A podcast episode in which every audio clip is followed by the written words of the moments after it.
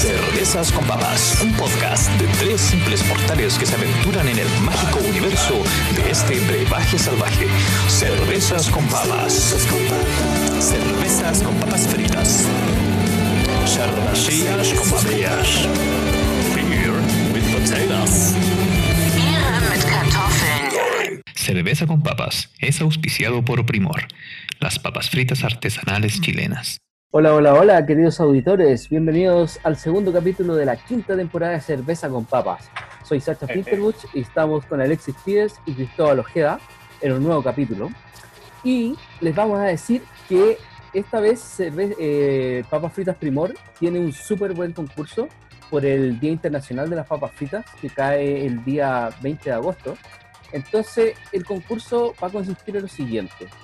Eh, desde mañana, viernes, eh, de- hasta el domingo 23 de agosto, eh, se van a subir dos imágenes a, lo- a las redes sociales de Cerveza con Papa y a las redes sociales de Papas Fritas Primor, que son los Instagram. Entonces ahí eh, ustedes van a poder concursar. Básicamente es súper fácil ponerle me gusta a la foto y etiquetar a tres amigos con, lo que te, con los que te vas a comer el premio que va a dar Papas Fritas Primor.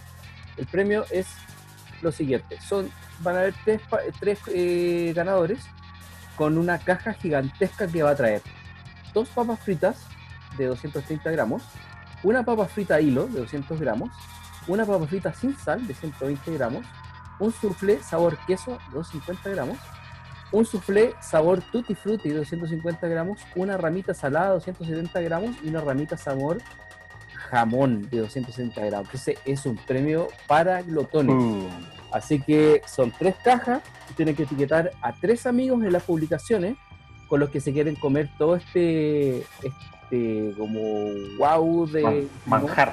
manjar primordial, cervezas de papas fritas primor. Y mm, así que eso, pues, lo, lo dejamos planteado. Nosotros vamos a subir el- la imagen mañana, así que estén atentos a las redes sociales para que puedan empezar a concursar. Eh, los resultados se van a dar el día jueves 27 de agosto.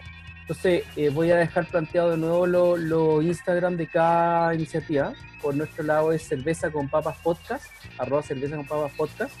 Eh, papas fritas primor son papas fritas primor, arroba papas fritas primor.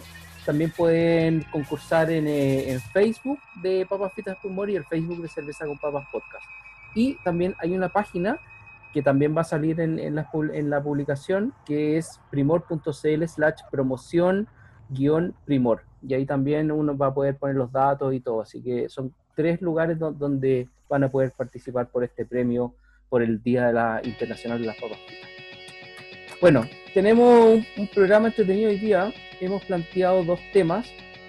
Eh, por un lado, una noticia que salió hace poco, que, que habla como, es como más eh, sobre la cultura tiahuanaco y todo eso, y, y las piedras que utilizaron para, para hacer estas estructuras gigantescas, ¿cachai? Que dicen Esas clásicas piedras que están como unidas perfectamente. Claro, que están cortadas Ajá. como por láser y que dice que el- el- los hombres de, de- de aquella época no podían hacer eso, ¿cachai? No tenían la tecnología, bla, bla, bla. Y que supuestamente podían estar hechas por alienígenas, que los alienígenas los pueden haber ayudado. Así que esa es como, como el, primer, la primera parte del programa. Vamos a estar catando cerveza. Y eh, por último queremos terminar con la serie que igual ya está un poquito pasada, ¿cachai? Hubo como un cierto hype de, de eso y que todos estuvieron hablando, que es la serie Dark, esta serie alemana, eh, que está bien buena, ¿cachai? Así que va- vamos a hacer hartos spoilers so- sobre esa serie, así que si piensan que les vamos a hablar así nomás, no, vamos a hacer spoilers y vamos a dejar la cagada. Spoiler alert. No nos critiquen por eso. Spoiler alert. ¿Cómo están, cabros, weón? ¿Cómo lo han pasado? contento, la botillería de mi esquina abrió. Yo vivo acá en el Aguilucho, cerca de la botillería de la señorita Bernie. Conocida botillería ahí en el Aguilucho, casi de esquina, o sea, Aguilucho con los leones. Aquí Luis. Así que muy contento. Claro, exactamente, muy contento. Sí, po. Oye, en, en- en esa botillería tienen, tienen esa cerveza que estáis tomando ahora, ¿no? ¿La Tamango? ¿O esa la compraste en otro lado? Esta tamango la compré en la botillería que queda en Tobalá con Vespucio. Ojalá con Es una botillería Ah, ya, eh, que sí. está debajo de unos chinos ahí al ladito. Sí. Es una botella que está muy bien surtida. Les recomiendo que aparezcan por ahí porque tienen tamango de casi o sea, sus variedades. También vamos a probar este en un rato más. Esta tamango que estoy tomando es una mm, tamango bastante sabrosa, como dice, de moras y frambuesas. Y es una receta eh, Imperial Kitchen Sour que la tiene un amargor característico. Bastante, Es una de las eh, tradicionales eh, cervezas sour que están como de moda ahora. Yo todavía no, no he podido probar una, pero quiero. De verdad vale la pena, es una cerveza muy amarga, con mucho aroma y eh, es muy ligera. Un saludo ahí a, a la familia de la casa cervecera que nos están Almacén cervecero. Almacén cervecero. Mira, yo, yo quiero probar esta Brown Ale a Concagua, por el río Concagua, de la cervecería. A ver, ¿dónde está? Este es de la mm, cerveza del puerto, que es la colaboración que, que, que hicieron con la Casa de la Cerveza por el tercer aniversario. Voy a estar probando ahora, Brown Ale a Concagua. Así que veamos qué tal. Oye, entrando al, al, al primer tema, que sé que es como el más entretenido a mi forma de verlo, eh, ¿qué, qué opinan ustedes de, o sea, de qué lado se ponen en realidad ustedes al, al hablar de alienígenas ancestrales o, el ser humano eh, haber sido ayudado por, por, los alienígenas, armar las civilizaciones antiguas? ¿Creen que sí, que fueron ayudados o creen que, que básicamente el ser humano tiene la capacidad mental para producir sus propias cosas? ¿Qué, qué, qué postura toman aquí al respecto? Si la pones así, Sacha, yo creo que el, el ser humano, la verdad, ha demostrado históricamente que ha sido capaz de hacer sus propias cosas, la verdad. A menos que hayan alien- alienígenas ancestrales hayan ayudado, ayudado a, a construir eh, cohetes espaciales, autos, radio, energía nuclear. A esta hora serían demasiado famosos, serían una especie de rockstar que, Pero nos sí. ha, ayudado a la, a la humanidad de una manera increíble. Pero si Bueno, son como dice menos Cristóbal, como exactamente como dice este Cristóbal, eh, la parte de la teoría de los alienígenas ancestrales te los ponen así, ¿no? Reptilianos que tienen eh, monarquías y otras cosas. A veces me encantaría pensar que sí. Por un lado, la vida tendría más magia, pero temo de decir que soy de los que creen que la vida es mucho más sencilla y que estamos gobernados por inoperantes los descubrimientos tecnológicos Y un poco del esfuerzo. no, porque mira, la, la noticia que salió, pelmazos, sí. la, la noticia que salió hace poquito es de una, un estudio que se hizo en la Universidad eh, Institut Geopolymer, Geopolymer Institute de San Quentin, Francia, ¿cachai? y la Universidad Católica San Pablo, Arequipa, eh, Perú, publicaron los resultados de un estudio llevado a cabo en rocas monumentales de Pumapunku, en Tiwanaku, Bolivia. Comprueban que las rocas son artificiales y que son hechos con geopolímeros, no han sido talladas con tecnología desconocida ni construidas por extraterrestres. Es el genio humano explotando los recursos de su entorno de manera inteligente quien creó estas maravillas.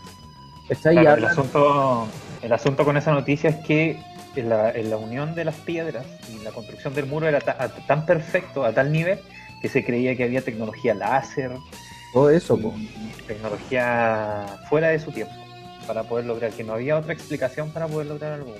De, de ¿Qué hecho, es lo que se dice ahora? De, de hecho, básicamente aquí dicen que fueron hechos con, por ejemplo, con resinas que se podían encontrar eh, cercanas al, al lugar, ¿cachai? Eh, de ahí don- donde, donde estaban localizados este pueblo, ¿cachai? Eh, y otros químicos que se podían sacar. Yo voy a hacer el, el buen pesado. Ya, dale. ¿Cómo chancacas o trituras para decirlo de forma más vulgar. ¿Cómo le haces para chancacar o triturar una piedra para después reunirla? ¿Qué? Igual necesitas eh, aleaciones como el acero. Y nuestras culturas latinoamericanas no dominamos el- la aleación eh, como el acero. eh, de hecho, un tema más que nada ornamental. No así eh, instrumental como europeos o asiáticos, o incluso africanos. Mira, al, al parecer eh, era una roca arenisca gris que creo que era muy fácil como de escarbar, ¿cachai? Entonces, si la escarbabais, podíais como ir sacando eh, como arena de esta roca, ¿cachai? Y después con los, polímeros que, eran así como machacar ciertas cosas, podías como unir toda esta, eh, hacer un aglomerante, ¿cachai? Como lo, que ahora se, hace con el cemento, ¿cachai? En la, tú a, la arena le pones tal cosa, ¿cachai? Le pones agua y al final puedes armar estructura. ¿Cachai? Es como, Es una mezcla. es como una mezcla, claro, una mezcla de distintas cosas que... Ahora, ¿cómo se hizo la mezcla? No se sabe, o sí se sabe. No, aquí dice, eh, a ver, es una extensión de conocimiento de en la cerámica, minerales, aligantes, pigmentos y sobre todo un excelente conocimiento de su entorno. Sin la selección de una buena materia prima, estos extraordinarios monumentos no podrían haber sido creados hace 1400 años.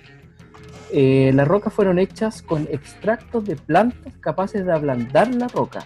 Esta explicación ha sido siempre rechazada por los arqueólogos porque no tiene sentido. La evidencia científica provista por los científicos de Francia y Perú muestran que la tradición oral estaba en lo cierto. Hacían rocas suaves que podían endurecer. ¿Cachai? Al parecer las hacían, ¿cachai? quedaban como, una- como, como blanditas, ¿cachai? y con esto ya le- las iban moldeando y, y quizás incluso ponerlas en moldes, ¿cachai? pero si las ponían en moldes, ¿dónde están esos moldes? ¿cachai? No, no, no se han encontrado los moldes para, para rocas. ¿Cachai? Eso, eso es la, la noticia, ¿cachai? De que puede ser una fake news, totalmente de acuerdo. Onda, todo lo que aparece en internet puede llegar a ser fake news. No sé qué Pero yo creo que hay más probabilidades, hay más altas probabilidades de que sea fake news eh, el tema de los alienígenas ancestrales que el tema técnico, como de un técnico que desarrolló una, una manera de, de construir un muro. weón. En ese sentido, Sin yo lugar creo a que la- sí, weón. Puta, Mira, igual, eh. igual a mí me gusta creer en la teoría de los alienígenas ancestrales, weón. Estudio el tema, weón, desde que tengo como 17 años, weón. Siempre es atractivo, es atractivo. ¿Y qué cuentas acá. tú, Sacha? Que, eh, lo que pasa que a mí me pasa con esta teoría es... Sí, es muy atractiva. La teoría esta es que eh, la vulgaridad de la rutina la vuelve pedazos, ¿entiendes? Es como... Generalmente la explicación más lógica es la más sencilla. Mm. Siem- Siempre dicen eso. Y es la menos bonita. Mm. La menos bonita, po. La otra es demasiado salsada, es como, weón. Hay otros weones en las galaxias, ¿cachai? Onda, que vienen como a supervisarnos. para que Valemos no- algo. Claro, para que no dejemos la ¿cachai? Weón, que cagar, vamos, vamos a dejar. No, y valemos algo, nos vienen a supervisar. Eso, ¿cachai? ¿Por qué nos van a venir a supervisar, weón? De hecho, en la película esa, eh, que son de los aliens, como las nuevas que salieron, hablan de eso, de van a, van a, a esta como mm, planeta, ¿cachai? Y encuentran que están los como famosos hermanos mayores, pero al final los weones estaban creándonos solamente como para ser como comida de los aliens, ¿cachai? Al final, como no nos crearon Bueno, como está dibujando Cristóbal, es justo, si, si, si hay un extraterrestre, ¿por qué se va a llevar una oveja? eso. ¿Por qué mejor te llevas un vaso de birra lleno, loco?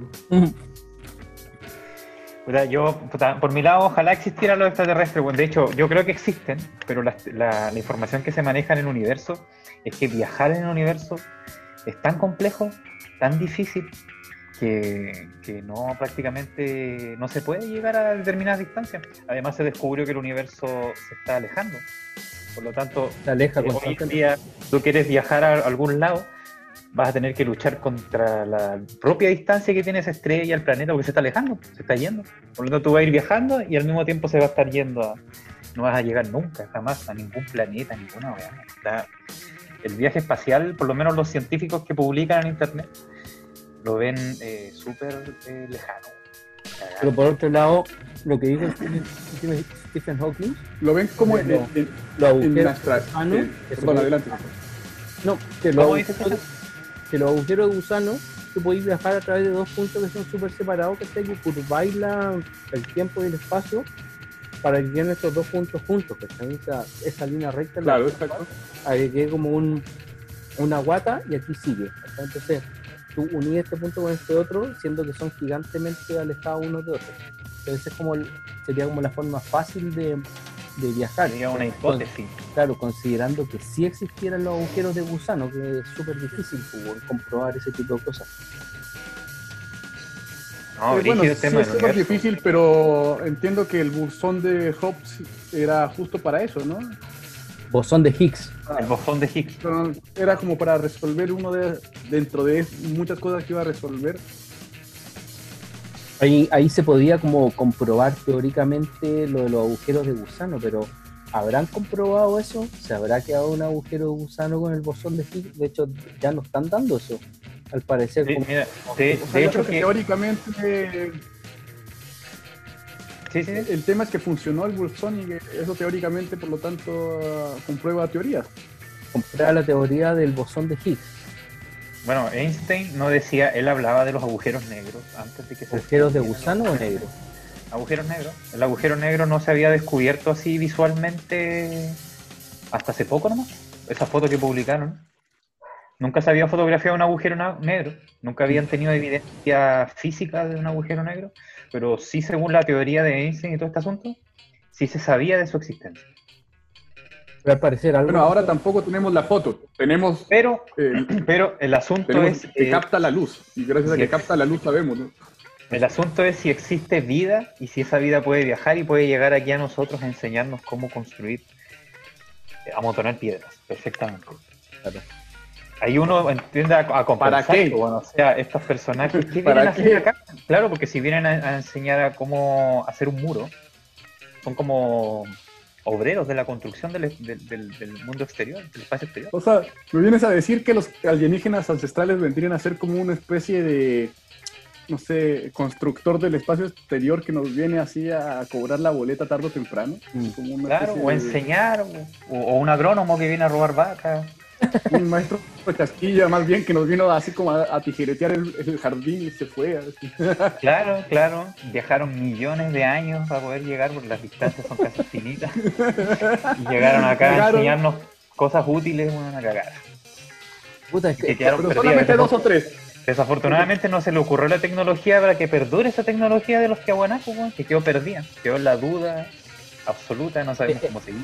pero es, que se supone que a- al dar como ese primer eh, impulso, onda, el ser humano debería ser lo suficientemente inteligente como para, para seguir así como por su propia cuenta desarrollando. Es como la, la a ver, la, mm, la física mm, eh, se llama mecánica inversa.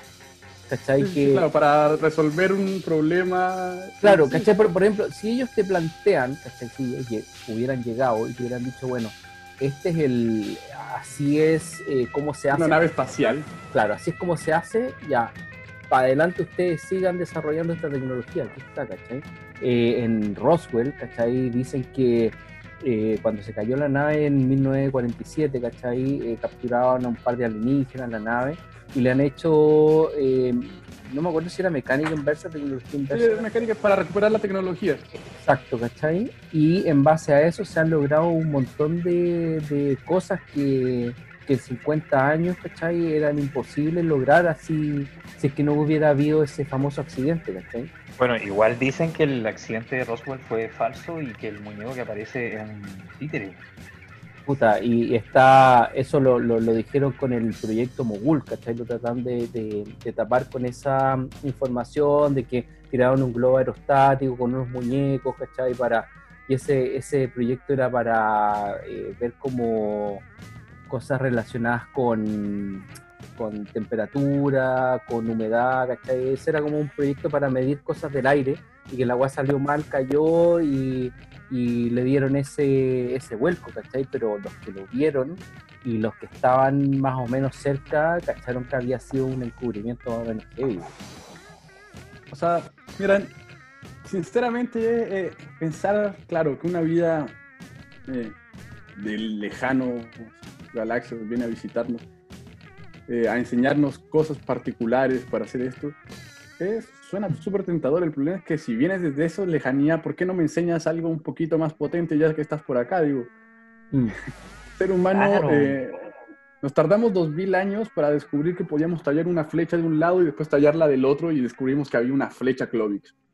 Es verdad que somos, nos tardamos, la humanidad tiende a tardarse, pero va hacia adelante, no progresivamente, sino que hay veces que avanzamos dos y retrocedemos. Visto desde el punto de vista del, del, eh, la edad del universo, nosotros ni siquiera somos un punto, somos un micro under puntito desde que salió el hombre, ¿cachai? Y todo su, su recorrido. Escucha, yo aquí yo creo que la vida inteligente existe. Nosotros, por ejemplo, somos, pues evidencia de eso. El universo No en es este planeta, grande, pero sí. El universo es tan grande, vida consciente. El universo es tan grande eh, que lo más probable es que en alguna parte haya. ¿cachai? El tema es que el universo al mismo tiempo es tan grande, weón, que los viajes se hacen casi imposibles, weón. Físicamente. Con la, con la física del universo, cómo se conoce hasta ahora y cómo lo entendemos nosotros también, porque para nosotros viajar de un lado a otro nos toma calete de tiempo. De repente, ¿dónde vayáis? Si voy al sur, a Osorno, ¿cuántas horas de viaje son? Son 12 10 de horas, viaje. 10 horas. No te- y tenemos otra tecnología que es volar, pero es una tecnología muy evidente porque lo vemos a los pájaros, vemos todo, que es volar, logramos dominar y llegamos en dos horas. Pero ya no hay más tecnología, no hay teletransportación, No, sería no lo hay- máximo. Sería lo máximo. no hay físicamente posible, no hay más medios que viajar por el agua, viajar por el aire, viajar por la tierra. Y ahora viajar por internet, pero claro, no viajáis físicamente, sino que Bueno, traer y- y- información, ¿no? Y hay, y hay- y hay una forma más de viajar, pues, con psicodelia. ¿Cuál más? Ya. Eh, Es eh, cordón de Uno plata. siempre ¿Cómo es puede se llama borrado. Claro. o con mucho alcohol, ¿cachai? O con mucha comida. Oye, eh, quiero destacar la, esta cerveza, la, la Concagua Brown, Brown Ale, está muy buena. ¿cachai? Tiene eh, unos toques a toffee, tiene toques caramelosos. Es impresionante su, su olor y su sabor.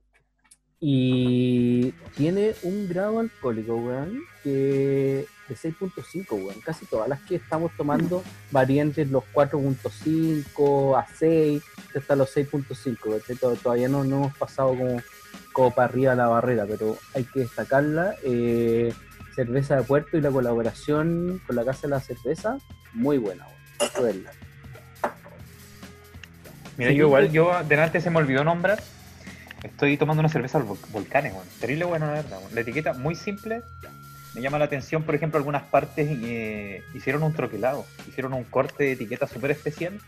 Pero en algunas partes no se nota, weón, porque la etiqueta es oscura y aquí tiene un corte muy especial que es en forma de volcán y no se nota nada. ¿cachai? Pero la, la lo- sin filtrar. Lager sin filtrar, sí. Buena cerveza, la verdad. Me gustan las cervezas sin filtrar. El único que le puedo decir es que no es una mala cerveza, pero que su diseño tiene algunos detalles interesantes, pero al mismo tiempo tiene este detalle de la etiqueta que, que no funciona. Un poquito, un poquito tropiezo, digamos. Y tú, Pero, buen sabor. Y esta, ¿sabéis que esta, esta yo la conocí cuando yo vivía en Purranque? Llegaba allá. Así que me trajo un poquito de nostalgia y por eso la compré. Así Oye, que bien por y- volcanes. Eh, esa Volcanes también tiene que ver con la mm, con la esa fábrica que está cerca de Purranque, ¿o no? La de Sí, algo, creo que la vendían ahí, la vendían ahí, La- o la ¿cómo se fabricaban en su momento, Ahí. vendió la marca, algo sube por ahí, ¿no? eh, Antillanca. Antillanca era primero fueron sidra, después sacó cerveza y por último parece que también estaba con esa la, la Volcanes. Sí, ya no tiene todo, bebidas, bebidas, cerveza. Creo que es su línea premium. Es, Sí. un- es una empresa de vestibles, Eso. completa. Mira, Cristóbal, esto, por favor. This house. Está bueno el diseño, se ve atractivo por lo menos, bien colorido. Esa es, una cerveza, es la cerveza frutal que estabas tomando, ¿no? La Imperial Kettle Sour de Tamango Brebaje. Weón, Tamango Brebaje está terrible taquilla, weón. Es como del- de, las dos, sí, de las dos marcas de cerveza que están así, que tienen más hype en este momento, así como cervecería artesanal. Y también están experimentando con, con la cerveza sour. Esa es una cerveza sour y al mismo tiempo de ser sour es frutal. ¿Cachai? Que ahí ya mezclaron dos conceptos heavy, po, porque por un lado, eh, cuando uno iba como a las eh, famosas eh, ¿cómo se llama esto? fiestas de la cerveza en Mayoco, ¿cachai? Tenía ahí do- dos clases de cervecería, que estaban la- las heladerías, ¿cachai? Como le decían en ese tiempo como en mala onda, ¿cachai? O las que estaban experimentando con fruta, y las más tradicionales que se quedaban como en el range spot, como el, el, eh, lo de la pureza, ¿cachai? Alemana, que eran solamente ciertos in- eh, para hacer cerveza, pero ya eh, en este momento, weón, ya la gente está experimentando con todo tipo de cosas en la cerveza. Pero esa, la tamango que estáis tomando tú, está heavy porque está experimentando con las sour y está experimentando con, con la- la- las frutas, ¿cachai? Mira, y lo logra muy bien. Hay un amargor profundo con los aromas que se notan bien, combina ah, perfectamente el maridaje del sour con el, o sea, ese amargor con el- los aromas a fruta. Tiene una B digamos, de 8.5. ¿no? La verdad es que es una cerveza que te prometo, recomiendo a todo el mundo. Eh, de ahí vamos a seguir con la siguiente de la misma compañía. Buena. Pero esta cerveza es realmente una cerveza perfecta para maridar con comidas picantes. El amargor te lleva a un verano incluso, así, tomártela en la playa. Claro, en, un- en un- en una terraza, así mirando el mar. Que- es una cerveza que eh, casi bordea ser un amargor tipo vino en, en los taninos. ¿En serio? Wow. Sí, yo creo que es en las frambuesas. Deja un tanino aquí atrás, un retrogusto amargo, Claro. muy lindo. Eso. Así que muy bien hecho por la cervecería Tamango, Mm. eh, Tamango Brebajes. Ya, y hay otra que hay que probar, que, que la tengo en el tintero, que es hasta, hasta pronto Brewing Company. Esa está buena. Hasta pronto. Esa la quiero probar pronto. ¿Y todas Oye. estas son marcas chilenas? Eh, sí, pues. hasta el momento sí. Yo, y la, la próxima que yo voy a probar es esta, la montaña. Tupungato Honey Pale Ale. ¡Oh, y tu pungato! ¡Qué buena onda! Lo que pasa es que todas, todas estas colaboraciones son en base a ríos chilenos. ¿Cachai? Ese era como lo, lo que une la colaboración. Ríos chilenos. Eh, bueno, siguiendo con, con el tema de los alienígenas ancestrales y cómo, eh, ah, cómo mm, las posturas que uno puede tomar, ¿cachai? Siendo unos partidarios de que sí existieron, que sí vinieron, que sí dieron la tecnología y otros diciendo que no la dieron, que no vinieron, que no existen y que todo fue un invento humano, ¿cachai? Y una mala interpretación después. Claro, pues, um, hay de todo, ¿cachai? Bueno, de hecho, es tanto que existe un programa que se llama Ancient Aliens o Alienígenas Ancestrales y que, bueno, hay tantas, tantas cosas, weón, que los weón han encontrado arqueológicamente hablando, ¿cachai?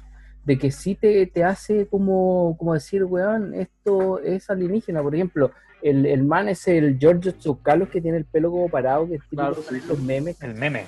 Claro, el, el man tiene como un prendedor, ¿cachai? De como un avioncito que, weón, lo encontraron así como, no sé, weón, es muy antiguo, ¿cachai? E- Esa, esa figura, porque yo creo que era como un, como una greda, ¿cachai? O alguna cosa eh, desarrollada en su tiempo, weón, y que es imposible no, no, no como hacerle un paralelismo a lo que existe ahora con un avión, ¿cachai? Es un avión que tiene alas, que tiene una, como esta colita, ¿cachai? Para, para dar dirección, ¿cachai? Imposible que, que, que no sea eso, ¿cachai? Que quizás, weón, onda, estando en el lugar era otra cosa, ¿cachai? Pero...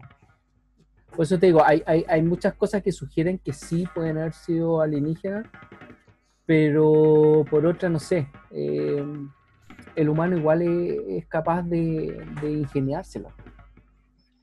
O sea, yo creo, yo creo que es. eh, hay hartas como supuestas evidencias de que podría haber existido.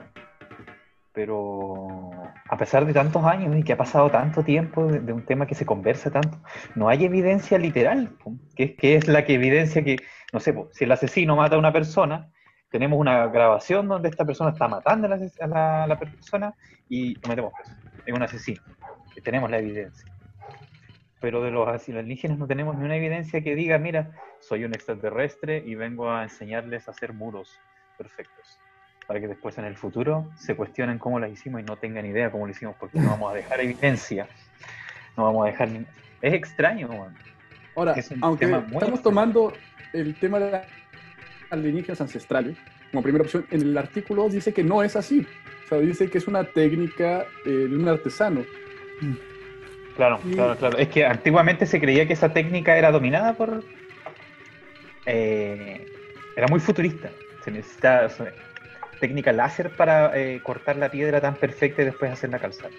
Mira, no es la, la humanidad, eh, sobre todo nosotros como judeo-cristianos, pensamos que el mundo avance hacia adelante. Pero los indígenas no pensaban así, los indígenas piensan que es un ambiente cíclico y que hay veces a donde ese mismo espiral se vuelve a tocar, digamos que esa vuelta del espiral se vuelve a tocar en un momento y se hace una sincronía, ¿no?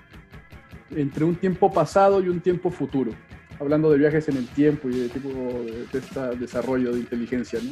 Como un aurora Eh, del tiempo. Claro, porque el- la diferencia del tiempo indígena es este ciclo que vuelve a empezar.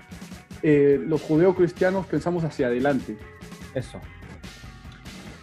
Y la verdad es que el, el ser humano no avanza hacia adelante así como, como si hubiera un adelante, ¿no?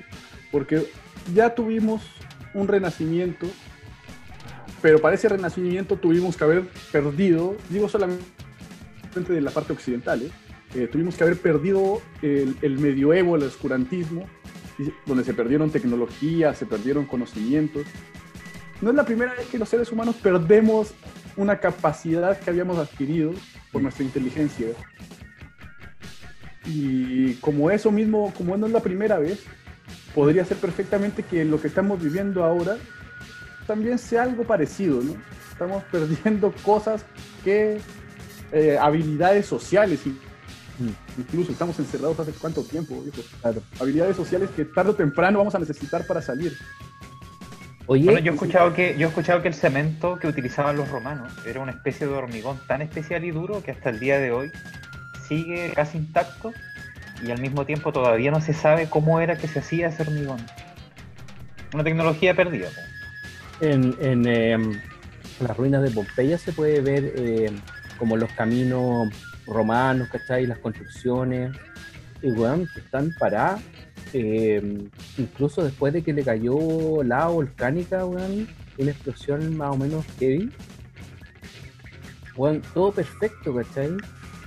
Incluso lo, Aprovecho de recordar que este mundo está creado, ya que estamos hablando de esto, este mundo está creado por obreros y por constructores. viejo. El que crea estas realidades eh, son gente que sabe lo que está haciendo. La casa donde estamos eh, lleva conocimiento adquirido desde la época de los romanos hasta ahora. ¿no? Bueno, incluso lo- los romanos también creaban puentes, eh, militarmente hablando, eran buenos como para, para crear puentes y ese tipo de cosas así fácilmente, pues, o rápidamente, ¿cachai? De repente, no sé, pues, iban eh, estas cuadrillas eh, a, la, a la conquista, ¿cachai? Onda cuando se estaban ampliando el, el, el- el paño. De ellos. Y de repente llegaban a partes donde tenían que cruzar ríos y siempre llevaban como constructores, estos como... Fueron los primeros en tener una brigada de ingeniería. Ingeniero. Eso, ingenieros, güey. Una brigada de Ingenieros y ingenieros para- constructores, ¿cachai? Que iban entre el grupo de, de gente que estaba peleando, ¿cachai? Yo creo que no, no los tiraban al, al- a la pelea, ¿cachai? Porque eran valiosos cuando se terminaba la pelea, onda como para expandir, ¿cachai? Y mira, son romanos, güey, quién sabe, viejo. Ah. Tal vez tenías que ganarte la punta de sablazos. También. también, Todos pelean, weón.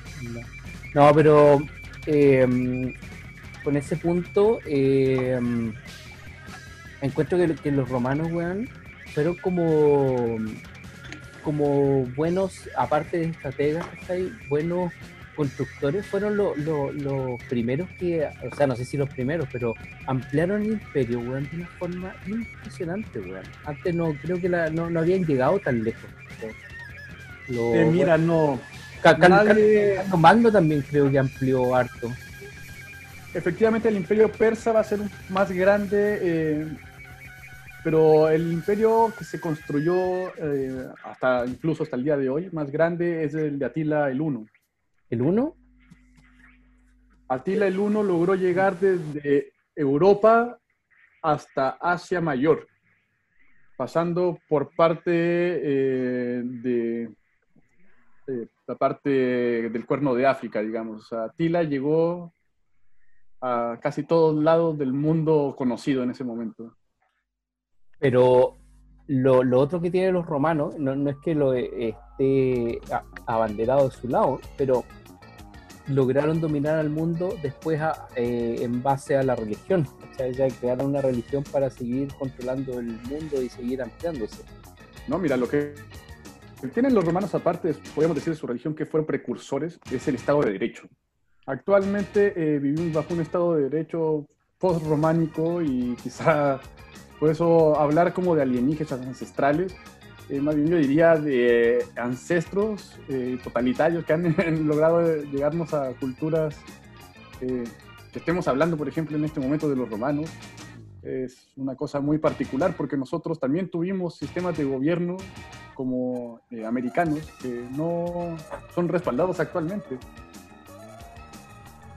Quizá las monarquías españolas, por ejemplo, resistieron más que eh, nuestros propios sistemas de gobierno basados en, por ejemplo, en México estaba el Tototlán y, y los incas tenían a otro, era, bueno, el inca era el, el director supremo del, del gobierno. Es curioso que hablemos de este tipo de cosas cuando quizá en nuestro propio continente tenemos mucho que ver. Bueno, nosotros somos una civilización, po. la civilización chilena, Y, como el país chileno. y- y como Y dice, como civilización ha gobernado cosas como puede caer también, como igual que los romanos. Y ahí no va a haber ni una No. alienígena ancestral que nos va a salvar. No. Yo, yo mira, me, me pregunto a veces con el tema de los... eh, a ver, con los aztecas, ¿cachai? Aztecas, mayas, incas y las culturas como, como más de acá de Chile, ¿cachai? Las distintas que habían. ¿Por qué los... ¿Por qué esas tres lograron hacer, lograron ser las más desarrolladas y tener eh, como monumentos que han logrado eh, sobrepasar el tiempo, ¿cachai? O sea, tú vas a México, encuentras pirámides, vas al eh, vas a Perú, encuentras pirámides, ¿cachai? Y acá no hay nada, ¿cachai? Acá eran pequeños poblados de, de primeros habitantes, ¿cachai? Bueno, el Eh, tiempo debe influir harto también. El- por ejemplo, la cultura chilena es una cultura joven comparada con, con cualquier otra cultura en realidad, weón. Y el dinero. Eh, y el dinero también, y el poder y la guerra, las armas. Por eso, hoy en día Estados Unidos es una potencia mundial por el dinero, por hartas, por hartas cosas, por su cultura desarrolladora, inventora que tienen. Pero también una de las principales es la cantidad de armas que tienen. Y el, poder, el poderío militar.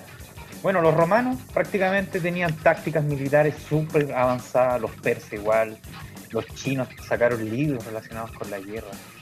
La guerra en el fondo siempre ha sido principal, yo creo, al momento de, de que una civilización o un imperio se imponga como imperio. Para mí es es la violencia. Es la violencia la que hace que alguien, una civilización sea civilización. Perdure. Claro, pero que diga, no es la única, sino que es como la, una de las primeras que está arriba. ¿cachai? O sea, como mandar primero, te da la opción después te, de hacer más cosas. Para que no llegue otro y te mande.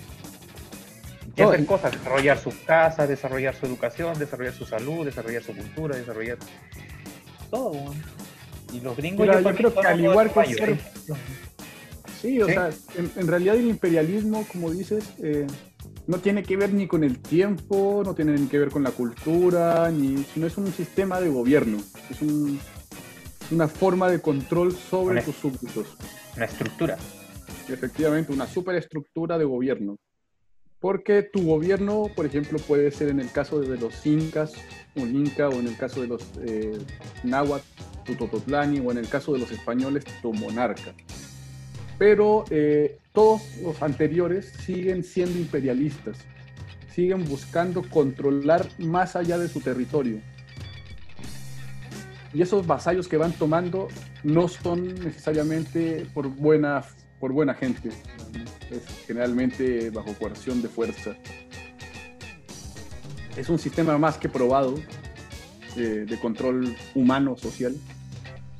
Y por eso el imperialismo puede tomar muchas formas. Puede ser un imperialismo económico como el actual de Estados Unidos, de ultra neoliberal, o puede ser un sistema monárquico como lo fue en España durante la invasión América, o puede ser un sistema incluso pseudo democrático como lo es en Estados Unidos al mismo tiempo. O sea, eh, el imperialismo es una superestructura que está sobre los estados. No todos los estados son imperialistas.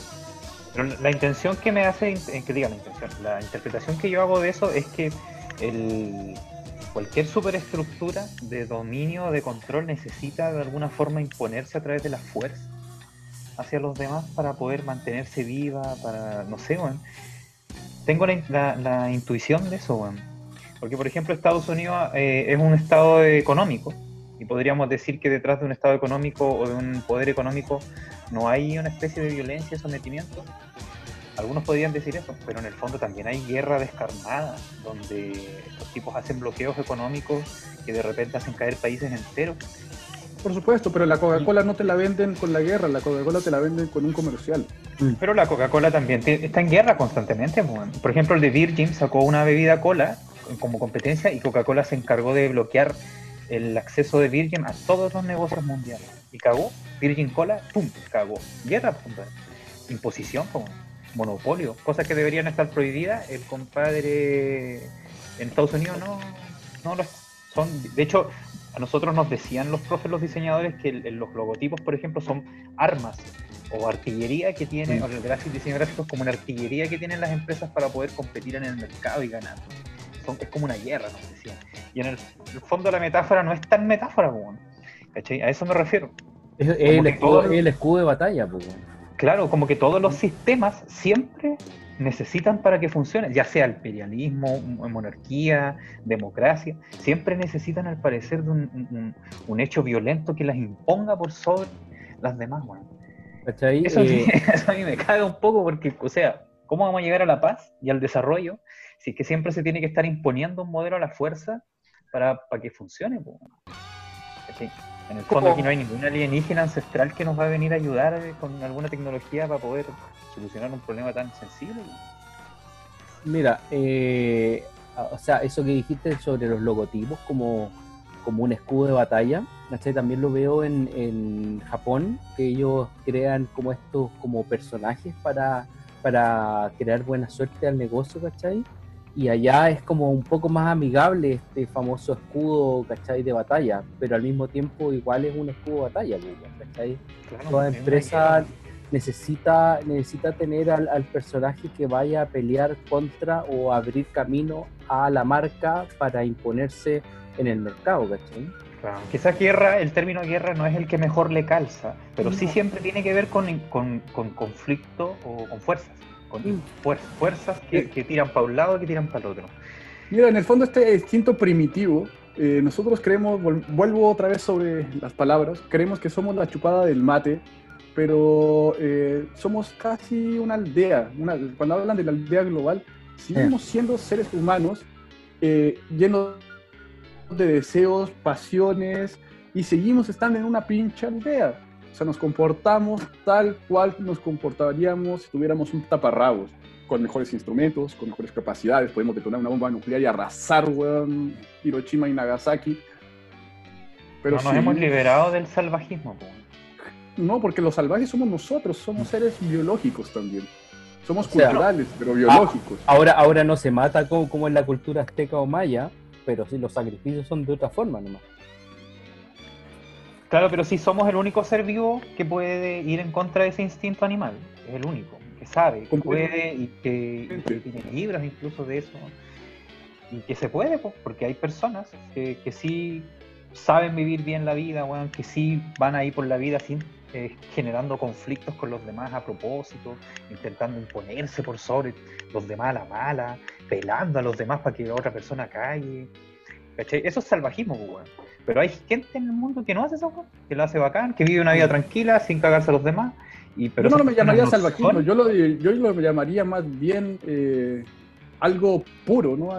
Porque Animalismo. Es un tema muy, de, claro, peyorativo, pero yo creo que más bien es algo natural, es algo que, que debe salir casi de forma natural en el ser humano y que, claro, no sale de esa forma natural por factores culturales, por Los del agua. factores sociales. Pero ¿qué- ¿a qué te empiezan a- que forma, eso. ¿Qué sería forma natural? ¿La violencia? Yo creo que el ser humano no nace siendo racista, no nace siendo egoísta. Eh, el ser humano es un constructo. Si le damos esa oportunidad, eh, como dices tú, todos los sistemas son puestos a la fuerza. No necesariamente todos los sistemas son puestos a la fuerza, porque todavía tenemos nuevas capacidades para crear nuevos sistemas que no sean impuestos a esa fuerza. Claro. Mira, a mí me llamó la atención algo que dij- dijiste, que el ser humano eh, no vendría destructivo como por naturaleza. Yo creo la- yo no creo todo lo contrario, yo Abajo creo ambas. Yo creo que el ser humano tiene la posibilidad de ser tanto destructivo como constructivo. Y, y como es un animal eh, que, puede ser entrenado, puede ser o muy constructivo, o si se deja libre, puede prácticamente arrasar con todo. Y no porque sea malo, simplemente porque es animal. Y esa naturalidad lo puede hacer comer, no sé, ir a bañarse a un río porque su naturalidad es meterse al agua, pero resulta que el río está contaminado con material radioactivo.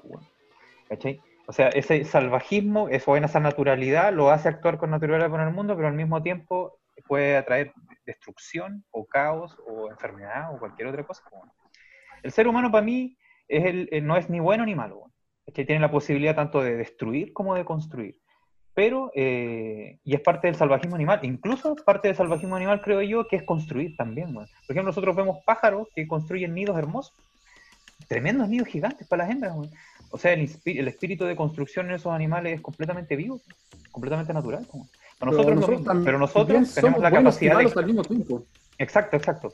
Y nosotros, pero nosotros somos los únicos animales que tienen la capacidad de discernir, de decir esto para dejarla cagar o esto no. ¿cachai? Pero ese ejercicio se hace de una manera ambigua.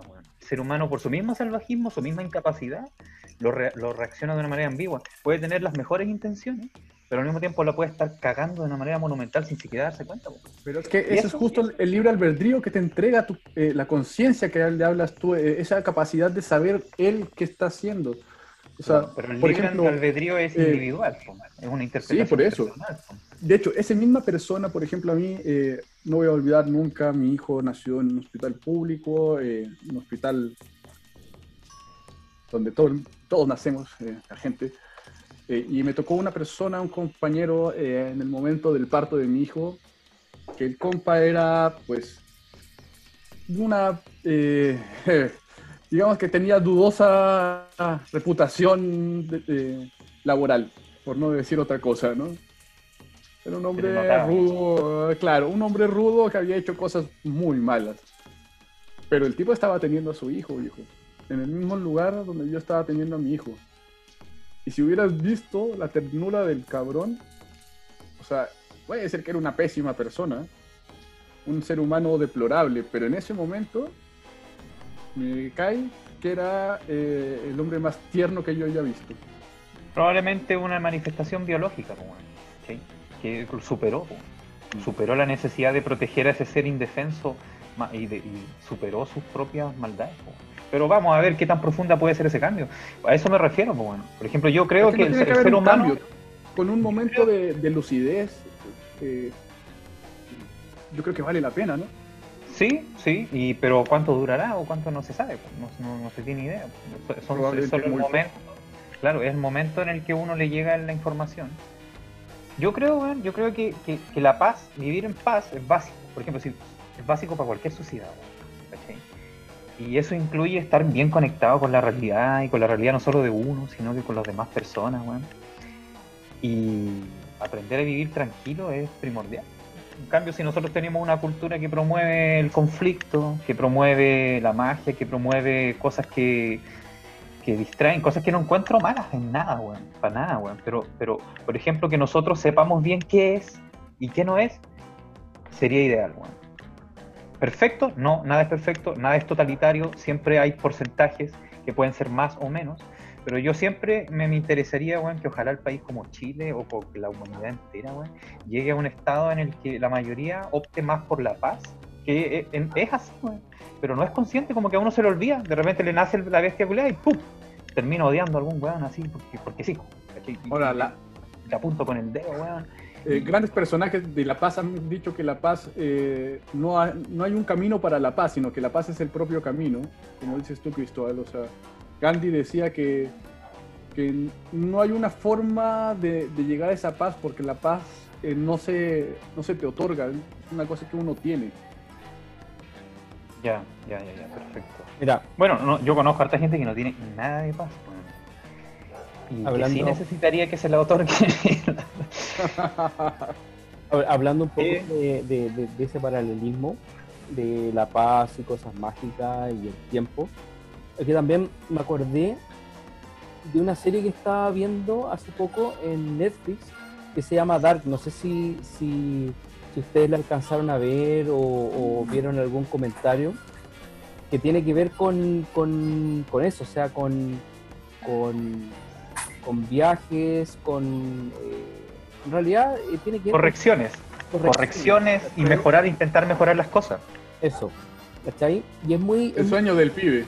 claro, es- es muy chistosa porque, o sea, no es chistosa así que, que te cause risa la serie, sino que De hecho, no causa risa para, no, para nada, causa más Pero- preguntas que eso, ¿cachai? Pero eh, eh, es bueno el tema de preguntarse, ¿cachai? Porque, mira, como tema principal, eh, esta serie trata de un niño que se, que se pierde, ¿cachai? En una cueva, ¿cachai? Tan, tan entre amigos y de repente suena en una cueva, en este como pueblito en Alemania, ¿cachai? Que está como en el, puta, en una, donde hay una, como un reactor nuclear, como en eh, este lugar en Rusia, ¿cómo se llama? Eh, Chernobyl. Chernobyl. Claro, tiene un reactor nuclear, ¿cachai? Y del reactor nuclear pasan muchas cosas, o sea, ellos encuentran eh, eh, que este como líquido que, que se genera en ese, en ese reactor eh, puede influir o es el combustible para eh, viajar en el tiempo y en el espacio, ¿cachai? Entonces, eso, eso, es lo- eso es lo chistoso que, que- que tiene el paralelismo, que, que Pero te acabo de lanzar el spoiler de la vida. Por eso dije al principio que vamos a estar hablando de spoilers sobre la serie y ya al final, weón, todo el mundo sabe de qué es, pues, weón, si está lleno de cifras. No, sí, mira, hay que decir que la serie es buenísima. Sí. Y bueno, sí, como decías tú, el paralelismo se presta bastante. Yo creo que si tuviéramos esta capacidad, no necesitaríamos alienígenas ancestrales, porque No. pues, nos mandamos claro, para adelante y para atrás, sí, claro, mandarte para arreglar cosas.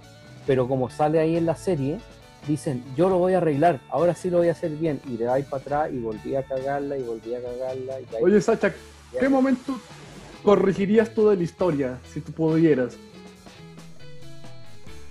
¿En qué momento se podría corregir, weón?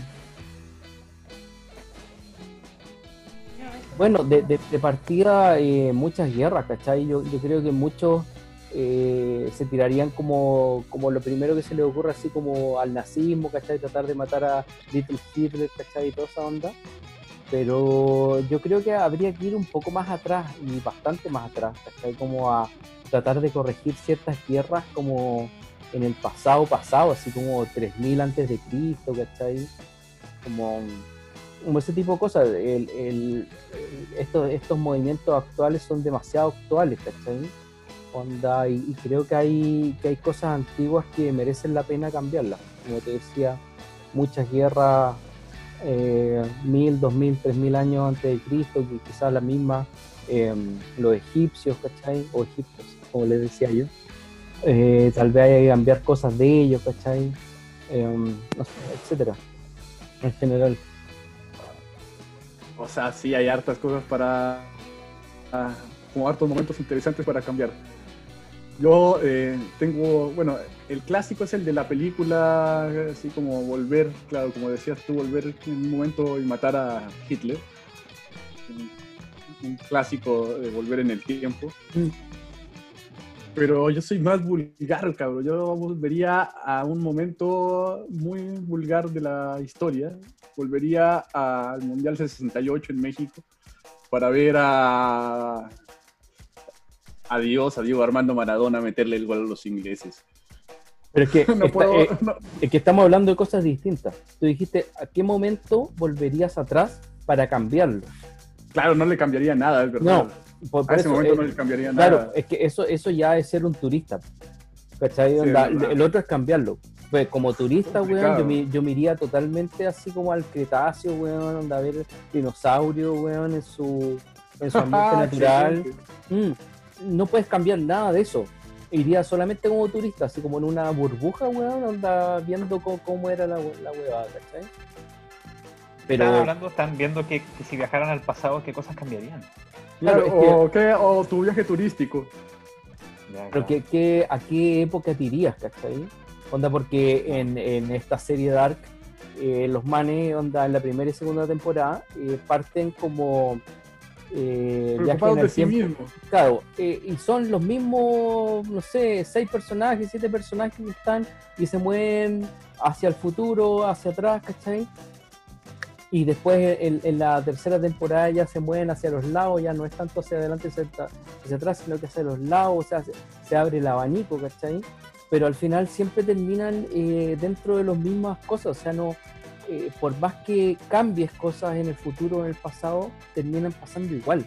¿cachai? Como que el tiempo se, se reorganiza solo, ¿cachai? Y eso es como una teoría que, que, que se ha mm, discutido, que yo, que yo he, he leído y he visto en algunos documentales, que dicen que si tú lograras, por ejemplo, ya imagínate que vaya al pasado a cambiar eh, que tu abuela y tu abuelo no se conocieran, ¿cachai? Tú llegáis, alteráis ese, ese, ese, ese momento exacto en que se conocieran, ya, eh, así que no pasa, ¿cachai? Pero el tiempo logra como rearmarse de nuevo y ellos se van a conocer en otras circunstancias donde tú no estás, ¿cachai? Como si fuera un destino, Claro, como si ¿cachai? tuviera un destino escrito. Exacto, En ¿cachai? México dicen que cuando te toca, te toca y aunque te muevas, te toca. ¿cachai? Bueno, yo sabéis que yo creo en las trayectorias. Yo creo que uno se mueve con determinadas creencias, determinadas intenciones, y con esas creencias siempre va a terminar chocando con cosas que calzan con, con lo tuyo. Porque tú te mueves en esa trayectoria y los otros que se mueven en una trayectoria similar van a terminar llegando a ti igual. Ahora que sea que pueda pasar 100% de los casos, no, pero, pero de que sea probable, sí. Por eso uno encuentra gente similar a uno, porque uno con sus creencias se mueve en contextos donde va a encontrar gente con tus mismas creencias y se repite el ciclo, se- creo yo, según- mis análisis que he hecho. No, te apoyo perfectamente. De hecho, el, el algoritmo de, de todas las redes sociales te, te apoya. que La dura, claro, es por, por eso uno tiene una trayectoria de acuerdo a sus creencias y eso es lo que te va a llevar y te vas a encontrar con gente que tiene creencias similares a las tuyas y, y el destino. Como Sacha, claro, yo pensaba, por ejemplo, si viajaba, viajaba a, ver así como el Mundial del 68, ver a Maradona burlarse a los ingleses y pasarse a todo el mundo y hacer el gol. Pero si tuviera que evitar un momento, quizá yo el momento que evitaría sería el envenenamiento de Madame Curie, eh, porque como científica me encanta. Claro. Ella, se, ella murió sí, por desconocimiento. Sí, no, y era una científica de alto nivel, o sea, perdimos una mente brillante. Dos premios Nobel. Sí, exactamente, a los huevos nomás. Y claro, quizás buscaría tratar de evitar ese, ese momento. Claro, decirle, oye, la radiación mata a la gente. En ese Es tiempo buena no idea, sabía. pero no para esto. Claro, yo, yo escuché que las usaban ampollitas que brillaban en la oscuridad y las usaban como una especie de amuleto, las dejaban debajo de la almohada. No, era terrible, mucha gente murió, no solo. Ahora le vendían eh, pasta de dientes, con... Sí, vendían Sí, de todo, sí. vendían pasta No, de terrible. dientes, vendían agua. La gente creía que un poco de radioactividad te hacía bien. claro. Escucha, yo, ¿sabéis que yo no viajaría a ningún a arreglar ningún contexto histórico? Primero porque no, no creo que pueda. Y yo creo que viajaría a, a- a mandarme algunos consejos a mí mismo, weón. No te juntís con esta persona, weón. No hagáis esta weá. Quédate aquí en tu casa hoy día, por favor, weón. Por ahí iría un, poco mi. Bueno, inclinación. A lo dark. Ah, había, sí, pues, ¿Como había, Dark? a- había una parte en Dark que era muy chistosa, que es algo que yo siempre he pensado, que es, ¿qué pasaría si yo voy al pasado, así como cuando yo, ten- yo estaba en tercero básico, segundo básico, y me paso un celular, ¿cachai? Y me enseño a usarlo en esa época. Y que la weá Oh. tenga internet, tenga todo como de acá, o sea, que yo pueda buscar, ¿cachai? ¿Cómo, ¿Cómo quedaría frente a mis pares en ese momento? ¿cachai? Como el weón... Premio Nobel, pues, weón. Te ganáis un Premio- Nobel al toque. ¿cachai? Eso te secuestra la CIA. Recuerda que todavía había Guerra Fría. Bueno, y, y en Dark pasa esa weá, pues, weón. El, Pero- el Paco, este, va al pasado y va con el celular y se le queda en la chaqueta el celular metido y, y este como relojero que estaba ahí, que era al final el que armaba la máquina del tiempo, veía el celular, lo tocaba y se le activaba la pantalla como la, la pantalla de... Claro, pues, ¿cachai? Y veía la foto de él con su hija y toda la cuestión. Y al final él usaba esa como la radiación del teléfono para activar la máquina del tiempo, ¿cachai? Que era como una maletita, que era bien bacana, así como era como una máquina del tiempo media como steampunk, así como Es bien... lo que te iba a decir. ¿Cómo hemos pasado de las máquinas de tiempo eh, del Doctor Who Mm, a las de Dark, ¿no? Así, que antes eran como una especie de Una cabina. sillón, weón, y era una, sí, claro, una cabina tipo sillón, una, una locura. No, ahora es una maletita, güey. Claro, y, y de hecho la de Volver al Futuro era un auto, eh, también eh, un tren gigante, ¿cachai? Y Ahora ahora, a veces vuelve más fácil. y ahora era una... El, el principio había un pasadizo, o sea, para, para viajar en el tiempo en Dark había un pasadizo en las cuevas, ¿cachai? Que llegaba ahí a un lugar donde había como un túnel más chiquitito, más chiquitito, y había una puertecita hecha de, de, de- como de acero, ¿cachai? Que la, la, la, la pasabas y ahí cruzabas de una dimensión, o sea, de un tiempo a otro. Después empezaba a salir el tema de las maletitas con estas máquinas del tiempo y al final había una bolita, ¿cachai? Que era así como mucho más manejable y portátil que la famosa maleta, pues.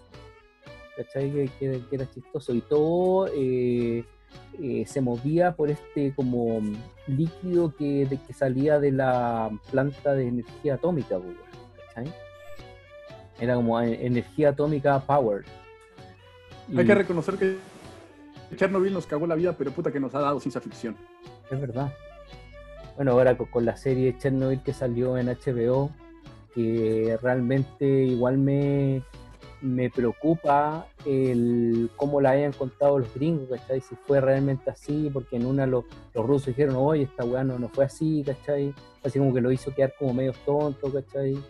Eh, Fue injusta, fue, fue a- muy a- injusta. ¿habrá, ¿Habrá sido así? ¿No habrá sido No, así? ¿cachai? no, no, No. De hecho, la mayoría de las películas, la mayoría de las películas nunca son lo que dicen ser, weón. Siempre, esta No, historia está basada en hechos reales. No. Se metieron más chaya que la cresta porque tienen que hacerla comercial. Ahora, es, es verdad el tema del científico eh, que entrega los papeles a la ONU, eso sí es, pa- es parte de verdad. Eh, lo que no es verdad es que haya, que haya actuado casi como un héroe. O sea, eh, había un, eh, un proceso que falló en la industria nuclear so- soviética, no solamente en la industria, sino en general en, en la parte soviética. Eh, y eso provocó falencias en- de seguridad que tuvieron repercusiones a nivel mundial, pero, pero aquí no hay héroes, o sea, en, en la serie de HBO aparecen casi como este científico como si fuera un héroe, cuando realmente también es parte responsable, eh, al igual que, que todos, porque al igual que tú o yo, a pesar de que yo tenía cuatro años en ese momento, eh, creo que Sacha y Cristóbal son de mi edad, ¿no? 38 años. Yo estoy en los 42. Ah, tú tenías un poco más. Te mamaste un poco más de radioactividad Eso. que nosotros. Pero, eh, pero la verdad es que, güey, todos somos responsables. Todos querían la energía nuclear, todos estaban felices, güey. Todo el mundo decía que era la panacea. Ahora no la tenemos que comer. Tenemos que ser responsables de nuestros actos. De, de hecho, en, la, en, en Dark salía eso, po, como, como había unos carteles así como súper eh, postguerra, ¿cachai? Así como personas súper eh, como felices porque iban a tener una energía limpia, ¿cachai? En su, en su comunidad, que aparte de, de darle energía al mismo pueblo, le iba a dar energía como a toda Alemania o por lo menos a una parte Obvio. importante de, de Alemania, ¿cachai? Y él también lo que... se- al cielo y nos cayó Claro. en la cara. Que No, lo- siempre dicen que la energía nuclear es una de las energías más limpias que hay. ¿eh? Claro, pero tenéis que tratarla, weón, así con pinzas, pues, weón. Claro. Hay un Es poquito. un arma, un arma de doble filo. O sea, una de las energías menos contaminantes, pero si llega a cometerse un error, eh, puede convertirse en la peor, en la más destructiva. Bueno, Eh, y- Escupimos al cielo y nos tocó lo que nos tocó por, eh, por un sistema eh, que también perjudica a los seres humanos. En el fondo, este sistema de, de competencia que hablábamos nos perjudica no solamente a nivel económico, sino también a nivel humano. Apostamos y apostamos y perdimos. bueno, y, y en Dark también se, se ese, ese tema del, del de la radiactividad eh, post-Chernobyl. La verdad es cuando volvían al 86 o 83, no me acuerdo cuál era el, el tiempo, que decía como, como es que este, este man que primero cruzaba el Jonas, ¿cachai? Eh, paraba un auto con la mamá de él, que que era más como más pendeja, ¿cachai? Le decía como, oye, no vayas para allá o, o- o no estés tanto en la lluvia, por la lluvia ácida, ¿cachai? Por lo de Chernobyl, La ¿cachai? gente feliz. le, le nombraban a Chernobyl que había quedado la mansa cagada, ¿cachai? entonces todos estaban con, con la con el temor de, de- de esa primera cosa, ¿cachai? y ellos mismos tenían la, la planta nuclear ahí, o sea, en cualquier momento podía haber eh, una catástrofe, y de hecho las había. Cuando un tipo fue a abrir lo- lo- los tanques de esos como eh, residuos tóxicos y queda la pura cagada, weón. que le llaman el día del juicio, o el día fin del mundo, ¿cachai? Le, le hablaban también. en- Pero bueno, eh, esta serie Dark eh, da, para, da para harto. Hay muchos enredos de, de que eh, los, los parientes, ¿cachai? Eh, son poco menos que engendrados por ellos mismos, ¿cachai? Al final se crea una cosa así como media... eh, Política nacional. Sí, es que es media extraño porque, claro, unos partieron así nomás, ¿cachai? Y cuando se van al pasado se dan cuenta que ellos mismos son poco menos que hijos de ellos mismos, ¿cachai? Cos- cosas así, enredos, eh, y tratan de cambiarlo y nunca lo pueden cambiar, O ¿cachai? sea que dejaron la cagada, en el fondo. Pero tampoco eso, ¿no? Sí, es, es un poco eso. Eh, yo, yo diría que tienen que verla, ¿cachai? Como para que se hagan su propia opinión. Eh, tanto spoiler no estamos diciendo, estamos hablando como de esto, un tema, eh, así como un punto de vista súper general. No hemos entrado en lo, así, En lo profundo de la película, no, de la de- serie, perdón. claro, de la serie. sí. Esa es la idea, ¿cachai? Hablar un poco como, como visto de afuera y visto así como por encimita nomás, como para dejar a la gente como un poco más, más metida en el tema y que al final la, la, la vean, ¿cachai? Pa- para críticas así profundas, bueno, hay otros YouTube, ¿cachai? Que hablan al grano de ciertas cosas, ¿cachai? O profundamente. Oye, antes de irme, quiero eh, decir que la cerveza Green Rum, también de la misma cervecería, podemos ver, me gustan sus diseños de Tamango Brebajes. Muy bonita cerveza, clara, bien lograda. Eh, ¿Qué te podría decir de ella? Pues, promete lo que, lo que cumple, no es muy ácida, como dice. Es una pale ale eh, hoppy, Copy Pay Lane. que se nota. Sí, exactamente. Ah, bacán. Eh, últimamente hemos estado harta Hoppy y, y sí es bastante bien lograda. Así que eh, Tamago sigue dando de qué hablar. Ojalá lo sigamos tomando en los próximos eh. No, y, yo, yo por mi lado, por esta Tupungato, ¿cachai? Tenía, pensé, mira, el olor es súper como dulce, ¿cachai? Por, por el tema de la miel y todo eso, ¿cachai? Pero al tomarla, onda, te sorprende totalmente, así como que el olor no tiene mucho que ver con, con el contenido, siendo que los dos son buenos igual, ¿cachai? Anda, tiende a haber ese como saborcito a miel, pero no es, no es dulce, para nada, ¿cachai? Y es bastante como, aunque dice pale ale, ¿cachai? Y frutosa y eso, eh, tiende a ser más como, más amarga, ¿cachai? Onda, tiene un amargor heavy, como casi llegando como al, al, de una IPA, ¿cachai? Eh, es una muy buena cerveza. eh, yo no había probado la cerveza en montaña, pero están buenas. Y creo que esta colaboración da como, le dio como un palo al gato, que me gustó bastante y la podría seguir tomando.